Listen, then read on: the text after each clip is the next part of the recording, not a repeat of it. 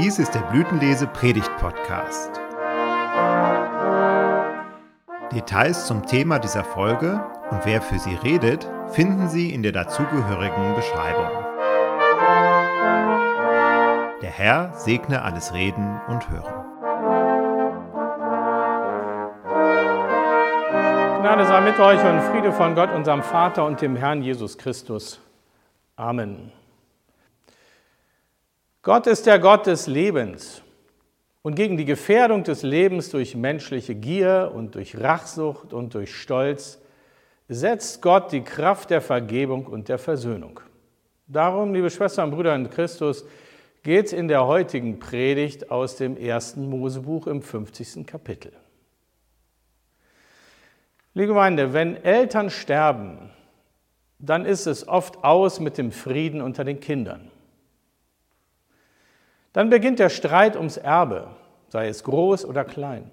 Und dann wird gekämpft mit Klauen und mit Zähnen und wenn gar nichts mehr geht, sieht man sich vor Gericht wieder. Manchmal erscheint eine solche Entwicklung für die Beteiligten verblüffend.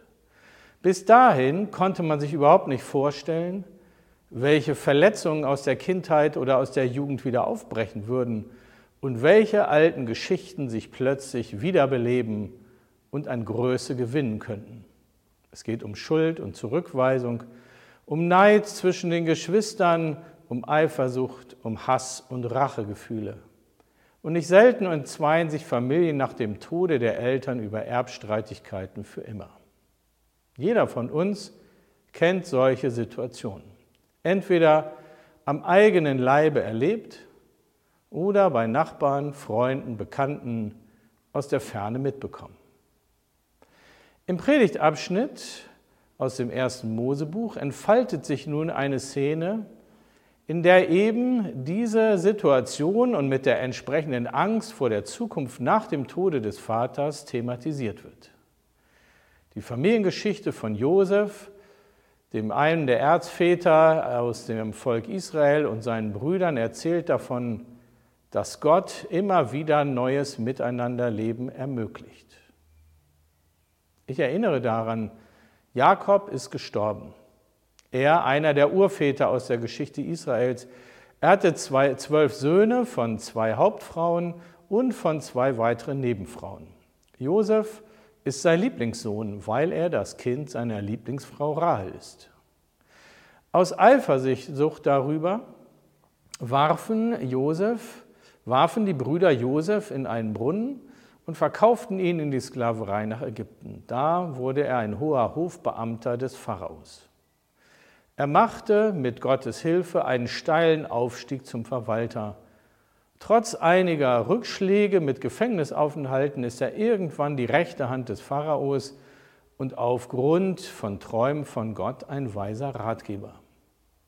So werden unter Josefs Anleitung als Vorsorge riesige Kornspeicher gebaut, die in den Dürrejahren Hungersnöte vom Volk in Ägypten abwendeten.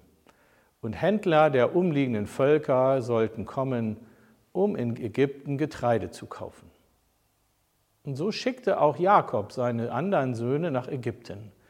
Sie sollten Korn kaufen, denn in Israel wütete der Hunger. Und wie es, wie es geschah, sie kamen zu Josef und der erkannte seine Brüder. Er versuchte dann herauszubekommen, ob die Zeit für einen Neuanfang und ein gemeinsames Leben reif ist. Und es kommt zu einer rührigen Begegnung mit den Brüdern, vor allem mit dem Vater und dem leiblichen Bruder Benjamin. Daraufhin zieht die ganze Großfamilie nach Ägypten und lebt von der Gunst Josefs. Nachdem nun aber der Vater Jakob gestorben war, wuchs in den Brüdern erneut die Angst vor Josefs Rache. In dieser Situation setzt der Predigtabschnitt ein. Die Brüder Josefs aber fürchteten sich, als ihr Vater gestorben war und sprachen, Josef könnte uns Gram sein und uns alle Bosheit vergelten, die wir an ihm getan haben. Darum ließen sie ihm sagen, Dein Vater befahl vor seinem Tode und sprach, so sollt ihr zu Josef sagen, Vergib doch deinen Brüdern die Missetat und ihre Sünde, dass sie so übel an dir getan haben. nun vergib doch diese Missetat uns, den Dienern des Gottes deines Vaters. Aber Josef weinte, als man ihm solches sagte. Und seine Brüder gingen selbst hin und fielen vor ihm nieder und sprachen, siehe, wir sind deine Knechte. Josef aber sprach zu ihnen, fürchtet euch nicht, stehe ich denn an Gottes Statt? Ihr gedachtet es böse mit mir zu machen, aber Gott gedachte es gut zu machen, um zu tun, was jetzt am Tage ist, nämlich am Leben zu erhalten ein großes Volk. So fürchtet euch nun nicht. Ich will euch und eure Kinder versorgen. Und Josef tröstete die Brüder und redete freundlich mit ihnen. Gott ist der Gott des Lebens und er setzt gegen Gier und Rachsucht die Kraft von Vergebung und Versöhnung. Darum geht es in dieser Geschichte. Drei Gedanken sind mir wichtig, die ich mit euch teilen will. Der erste Gedanke, Gott allein kann vergeben. Wie ein roter Faden durchzieht Angst die Josefsgeschichte. Im Predigtabschnitt ist es die Angst der Brüder vor der Rache des Josef. Die anfangs Bedrohenden erleben sich zunehmend als Bedrohte. So versuchen sie auf diplomatischem Wege Sicherheit zu gewinnen vor Josef. Sie senden zunächst einen Boten. Und sie lassen durch ihn eine posthume Botschaft des verstorbenen Vaters ansagen. Sie bitten mit Bezugnahme auf den letzten Willen des Vaters, nun vergib doch diese Missetat uns, den Dienern des Gottes deines Vaters. Wörtlich heißt es, trage doch die Schandtaten, die sie dir angetan haben. So ist es. Die gesamte Familie des Jakob trägt schwer an der Last der Schuld für das, was die Brüder Josef angetan haben. Es lässt sich einfach nicht ungeschehen machen. Es ist Teil der Familiengeschichte. Und nun zielt diese Bitte der Brüder darauf ab, dass das Opfer Josefs, wenn wir es so wollen, dass das Opfer Josef das alles ertragen muss, es aushalten soll, dass er aushalten soll, solche Brüder mit solcher Vergangenheit zu haben und er soll ihnen ein gutes Gewissen verschaffen. Das ist eine heftige Zumutung. Stell dir vor, liebe Gemeinde, du bittest jemanden um Entschuldigung, den du Unrecht getan hast. Es tut dir leid, sagst du ihm. Und du willst das Geschehene gern ungeschehen machen.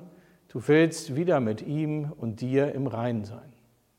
Und dann sagt dein Gegenüber, ich kann dir noch nicht vergeben. Die Verletzung ist zu groß. Und meinst du, mit der Bitte um Entschuldigung wäre alles wieder gut? So werde ich als Täter meine Schuld und Last nicht los. Mit Recht sagt Josef seinen Brüdern in ähnlicher Situation, stehe ich denn an Gottes Statt?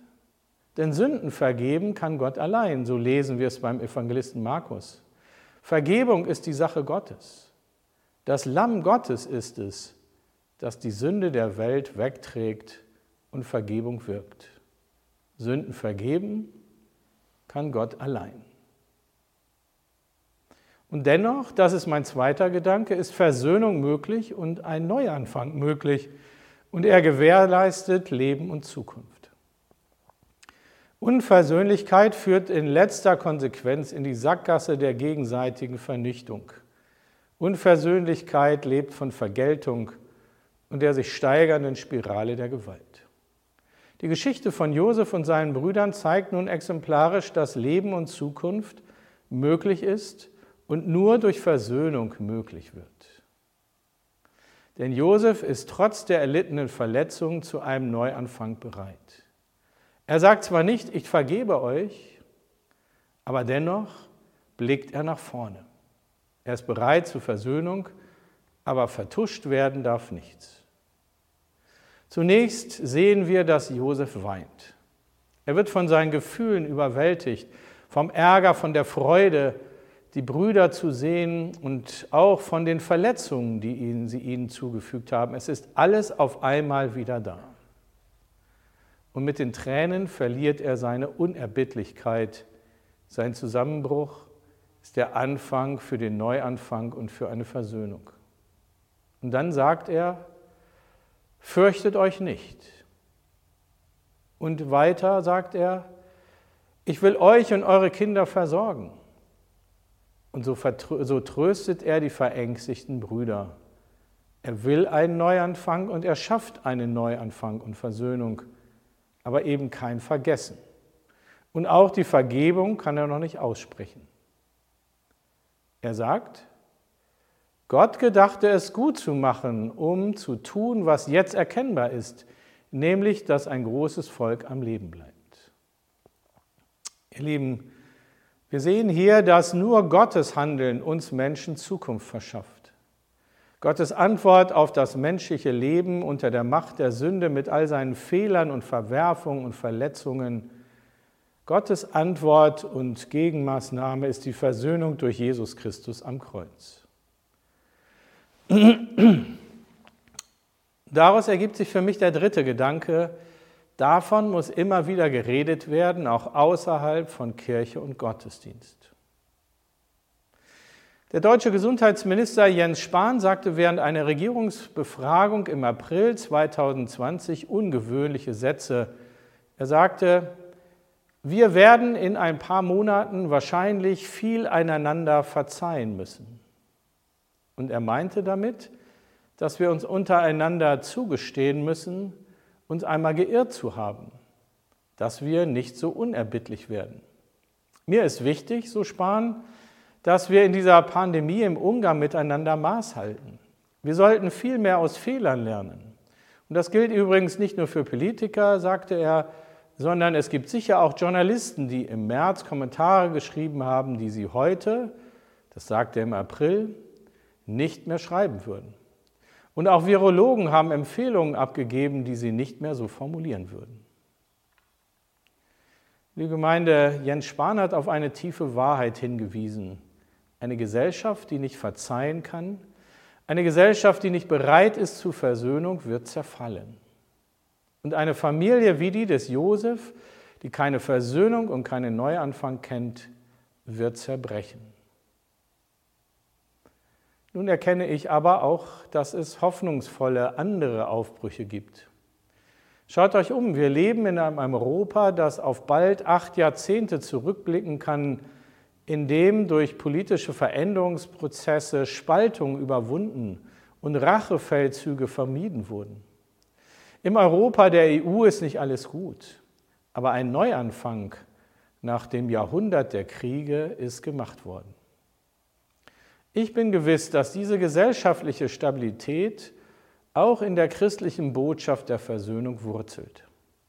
Dass Politiker da gewesen sind, nicht nur die der C-Parteien, die sich davon leiten ließen, dass Gott auch für das Leben in dieser Welt der Versöhnung den Vorzug gibt und nicht der Rache, dass Gott dem Leben den Vorzug gibt und nicht der Vergeltung. Denn Gott ist der Gott des Lebens. In der Josefsgeschichte wird am Ende nichts von den Scheußlichkeiten, die die Brüder sich gegenseitig angetan haben, verdrängt. Es wird nichts verniedlicht oder gerechtfertigt. Schuld wird Schuld genannt. Das Bekenntnis von Schuld ist das bewusste Abschiednehmen von einer wenig ruhmvollen Vergangenheit. Das macht Versöhnung möglich. Und so wirkt Gott Versöhnung und so schenkt er neues gemeinsames Leben in dieser Welt. Was für ein Segen. Amen. Und der Friede Gottes, der höher ist als alle Vernunft, bewahre eure Herzen und Sinne in Christus Jesus. Amen.